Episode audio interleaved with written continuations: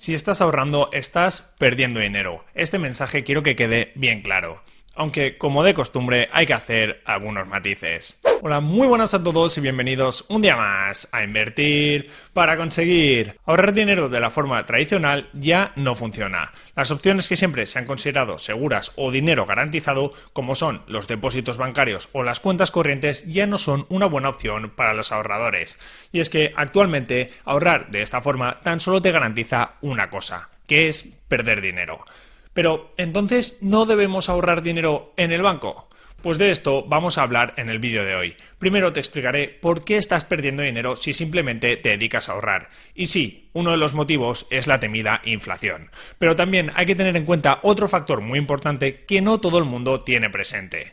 Luego veremos cuándo puede tener sentido ahorrar dinero aun sabiendo que estamos perdiendo dinero. Y ya por último te explicaré dónde estoy invirtiendo yo personalmente para no perder poder adquisitivo, sino todo lo contrario, multiplicar mi capital con el paso del tiempo. Así que si no quieres perder dinero y ser más pobre cada día, presta atención al vídeo de hoy. Ahorrar significa perder dinero. ¿Qué podemos hacer? Prepárate, porque empezamos.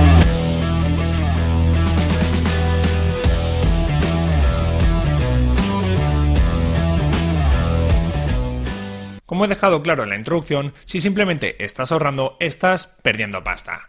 Y esto es lo primero que tiene que quedarse en tu cabeza. Principalmente hay dos motivos por los que si ahorras pierdes dinero. El primero de ellos, y el más conocido, es la inflación. Estoy seguro de que ya habéis oído hablar de ella en muchas ocasiones, o eso espero, así que no me enrollaré mucho con esto. Pero bueno, lo que tienes que saber sobre este tema es qué es la inflación por un lado, que es el aumento generalizado y sostenido del nivel de precios existentes en el mercado durante un periodo de tiempo, frecuentemente un año. Y luego lo que provoca, que es básicamente que seas más pobre cada año. Es decir, que los precios de los bienes y servicios, como son la vivienda, la gasolina, la electricidad, la comida, etcétera, no paran de subir. Y eso provoca que tú, con el mismo dinero, pues puedas comprar menos cantidad de esos bienes y servicios a medida que pasa el tiempo. Esto siempre ha sido un problema para la gente que quiere ahorrar. Pero tras la pandemia, lo que era un problema se ha convertido en un problemón. Y es que la inflación se ha disparado en las principales potencias mundiales. Por ejemplo, si nos fijamos en Estados Unidos, la inflación se sitúa por encima del 5% y en países como España y Alemania está por encima del 4%. Muchos expertos comentan que no tenemos por qué preocuparnos y que esto de la inflación es algo transitorio. Dicen que ahora hay ciertos problemas causados por la pandemia en algunos elementos clave para las cadenas de suministro. Elementos como son el carbón, los microchips, el gas, contenedores, etc. Pero que eso se acabará solucionando y que la inflación volverá a reducirse.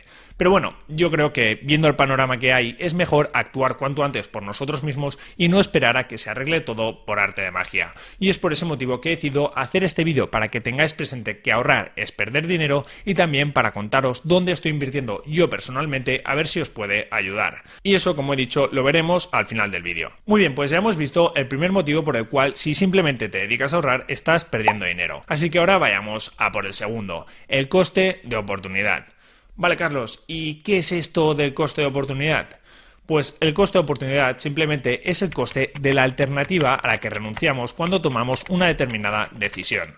Es decir, que cuando tomamos una decisión, por ejemplo, la de mantener nuestros ahorros en el banco o debajo del colchón, estamos renunciando a todas las demás alternativas que tenemos disponibles, ya sean alternativas de consumo, como podría ser irse de viaje, comprarse ropa o cualquier otra cosa que te interese con ese dinero, o alternativas de inversión.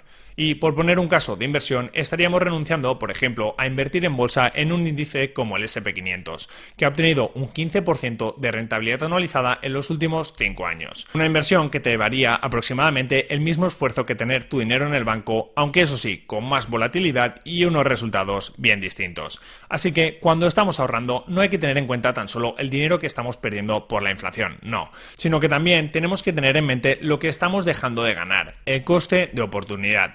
¿Podría poner esos ahorros en otro sitio para ganar más dinero? Sí. ¿Y cuánto me generaría ese dinero? Este concepto hay que tenerlo siempre muy presente. Vale, vale, pero si ahorrar es tan malo, entonces ¿tenemos que gastarlo o invertirlo todo? No, tampoco estoy diciendo eso. Si te gastas todo el dinero puede que sea aún peor, y si decides invertirlo todo puede que estés siendo un inconsciente. Ahorrar dinero es necesario para tener cierta seguridad financiera y poder alcanzar algunos objetivos, como podrían ser dar la entrada de un inmueble o comprarse un coche. Así que si piensas que vas a necesitar una cantidad de dinero determinada en el corto plazo, por ejemplo a uno o dos años vista, tiene sentido que lo tengas en una cuenta corriente aún sabiendo que estás perdiendo poder adquisitivo. Y también suele ser recomendable tener lo que se conoce como un fondo de emergencia o colchón de seguridad, que no es más que tener un dinero ahorrado, por ejemplo, equivalente a 4 o 6 meses de tus gastos, que esté siempre disponible para cualquier imprevisto. De esta forma estarás más tranquilo y tendrás siempre el dinero disponible en caso de que lo necesites, ya que nunca sabemos lo que puede ocurrir. Pero una vez eliminadas estas situaciones, tienes que invertir tus ahorros para no perder dinero. Esto es así y es lo que hacen los ricos para hacer crecer su capital y aumentar su poder adquisitivo con el paso del tiempo. Invertir. Y ahora llega la pregunta del millón. ¿Dónde invertimos para conseguir eso? Pues para rematar este vídeo te voy a comentar dónde estoy invirtiendo yo para hacer crecer mi dinero, cuáles son mis principales inversiones para ganar poder adquisitivo y no perderlo con el panorama actual. Por suerte o por desgracia tenemos bastantes opciones para invertir y así intentar hacer crecer nuestro dinero. No obstante, hay que tener en cuenta que no todas esas opciones son válidas. Primero, tenemos que tener presente que tenemos que combatir la inflación y segundo, que las inversiones que hagamos se adapten a nosotros. Así que si tenemos en cuenta el primer requisito de batir a la inflación, ya podemos olvidarnos de activos considerados como seguros, como son los depósitos bancarios y la inmensa mayoría de la renta fija. De esta forma, y teniendo en cuenta mi situación personal, mis elecciones para hacer crecer mi capital en los tiempos que corren son, primero, la inversión en bolsa, la inversión que más recomiendo y la que pienso que es ideal para la mayoría de personas por su relación rentabilidad-riesgo y por la facilidad con la que podemos invertir a día de hoy. Y es que actualmente puedes invertir desde muy poco dinero y con muy poco esfuerzo en fondos indexados o ETFs y obtener mejores resultados que la inmensa mayoría sin ser un experto ni complicarte la vida y eso está realmente bien. Si quieres saber cómo hacerlo, te dejo por aquí arriba y en la descripción un vídeo sobre cómo puedes crear tu cartera de inversión con ETFs de forma muy sencilla. En segundo lugar, tendríamos la inversión en criptomonedas. Esto es un mundo completamente diferente al de la inversión en bolsa. Y aunque muchos inversores históricos son contrarios a ellas o incluso llamen a Bitcoin veneno de rata, yo invierto en cripto. Pienso que tenemos muy buenas oportunidades en este sector y que podemos aprovecharlas. Aunque eso sí, como siempre, hay que formarse, entender bien lo que se está haciendo y tener una estrategia definida. En mi caso, principalmente invierto en Bitcoin y voy acumulando cada mes con la filosofía de mantenerlo como un activo más en mi cartera. Aunque también hago otro tipo de inversiones para poder, por ejemplo, obtener ingresos pasivos con criptomonedas. Hice un vídeo recientemente sobre ello donde explico todo el proceso paso a paso, así que si quieres saber cómo puedes aprovecharte de las criptomonedas y obtener rentas de forma periódica, también te dejo el enlace por aquí y en la descripción del vídeo.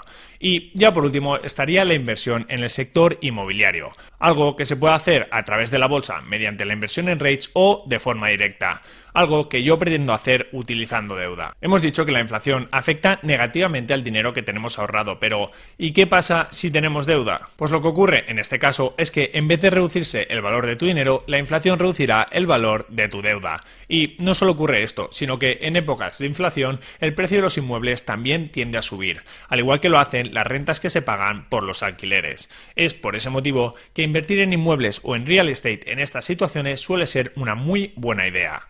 Estas son mis tres inversiones preferidas y las que más se adaptan a mí ante el panorama actual, bolsa, criptomonedas y real estate. Y hasta aquí el episodio de hoy. Muchas gracias por escucharlo. Si quieres seguir aprendiendo sobre inversiones, te recomiendo que visites mi web invertirparaconseguir.com. Ahí tienes todo el contenido actualizado, mi guía de inversión y otros recursos exclusivos que te ayudarán a invertir con éxito.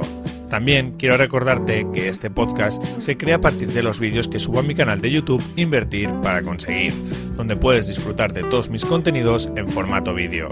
Por último, si te ha gustado este episodio, te animo a que te suscribas a este podcast, a que me dejes una valoración positiva y por supuesto a que lo compartas con todas aquellas personas que pienses que les pueda ayudar. Muchísimas gracias por estar ahí un día más y nos vemos en el próximo episodio.